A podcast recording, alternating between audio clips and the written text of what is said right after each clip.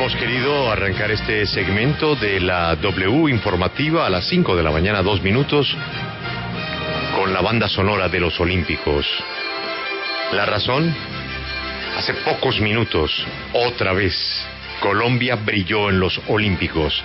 Sandra Lorena Arenas, medalla de plata, medalla de plata, impresionante.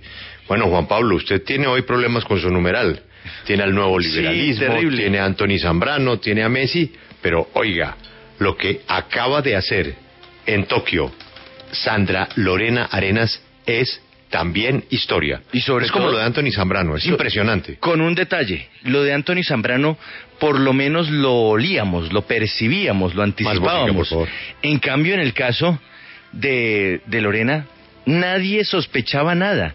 Se salió Julio de todos los pronósticos y, nos dejó, yo creo que a todos los colombianos con la boca abierta al mostrarnos esa capacidad para la marcha, otro deporte vinculado al atletismo que nos trae medalla.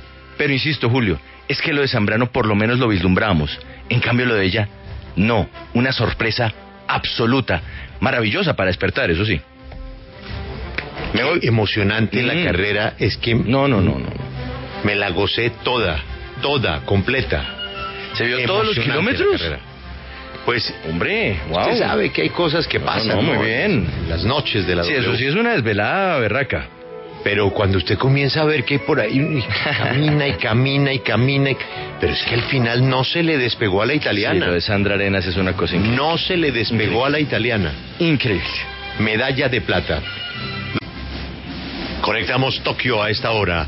Alejandro, qué emocionante carrera. En Colombia es de noche 5 de la mañana, 4 minutos, que marca su reloj y cuéntenos los detalles de esta carrera. Julio, en Tokio marcan las 7 de la noche 5 minutos mientras cae la noche en el Estadio Olímpico de Tokio, en donde tuvimos que apostar, ¿era Anthony o era Lorena? Lo decía Juan Pablo.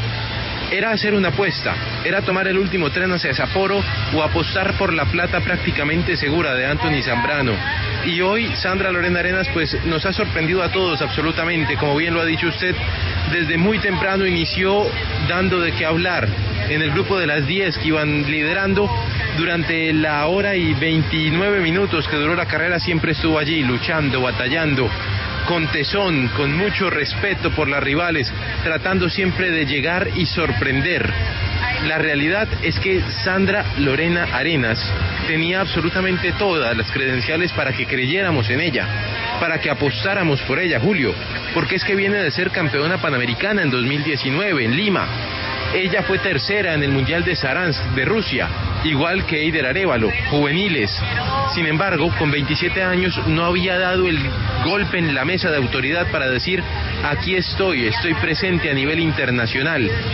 Ya tenemos las primeras declaraciones de Sandra Lorena Arenas porque valió cada segundo y cada esfuerzo de preparación esta medalla de plata, Julio. Muy emocionante, muy emocionante. Jorge, pues yo lo noté a usted ayer un poco achantado, como diciendo nos vamos de los Olímpicos y por ahí quedan algunas posibilidades. Pero yo creo que ni en el suyo ni el de nadie estaba esta plata, ¿no, Jorge? Julio, buenos días. Sí, no me van a ir a subir ahora en el bus de la victoria porque yo la verdad no tenía a Sandra como medallista, probablemente como diploma olímpico, pero no como, como medallista. Una carrera increíble, Julio. Eh, como usted la vio, pues yo también tuve la oportunidad de verla prácticamente toda con la italiana Palmisano dominando desde el principio, desde que arrancó la carrera. A los 10 kilómetros Sandra iba de sexta, después empezó a repuntar y al final con dos amonestaciones todos estábamos sufriendo. Palmisano iba limpia y Sena que iba a pasar posiblemente a Sandra y a quedarse con la plata es sancionada y tiene que pe- esperar dos minutos en el punto de sanción. Esa es una de las eh, penas que le ponen. Así las cosas, Sandra Arenas se queda con la plata, una plata como dirían muchos que sabe a oro, porque realmente lo de la risaraldense es impresionante. Quisiera que nos explicara. Es que esa es una carrera en donde usted se podía quedar medio dormido un ratico y.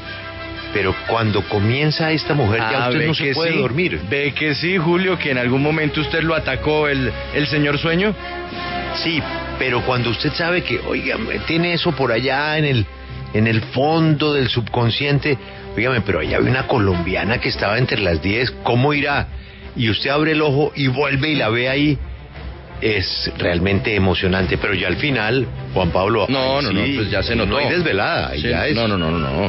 Al ya, final- ya es usted sentado. No, al, al- al final ya es, soy, soy un hincha más. soy Impresionante, No. impresionante. Jorge, explíquenos algo que yo no entendí de esta disciplina porque todo es nuevo en mi caso.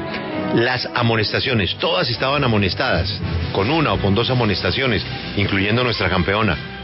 Pero yo nunca entendí por qué las amonestan. Eh, es que, que, bajan el, el movimiento correcto que como tienen que marchar, o se salen del carril, o eh, se eh, obstaculizan a otra. ¿Cuál es la razón para la amonestación?